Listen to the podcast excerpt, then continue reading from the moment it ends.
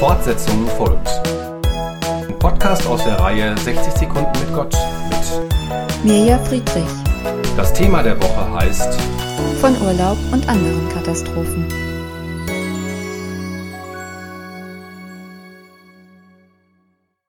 Nach einer Nacht im Zug und einer mehrstündigen, dank einer kaputten Klimaanlage viel zu kalten Busfahrt kamen wir am See an, auf dessen anderer Seite unser Wanderweg startete.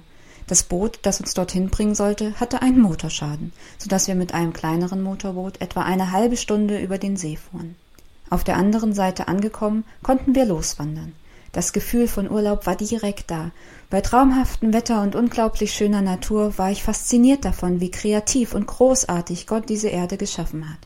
Der Gedanke, dass Gott auch uns Menschen mit dieser Kreativität gemacht hat, bringt mich immer wieder zum Staunen, und die Freude packte mich.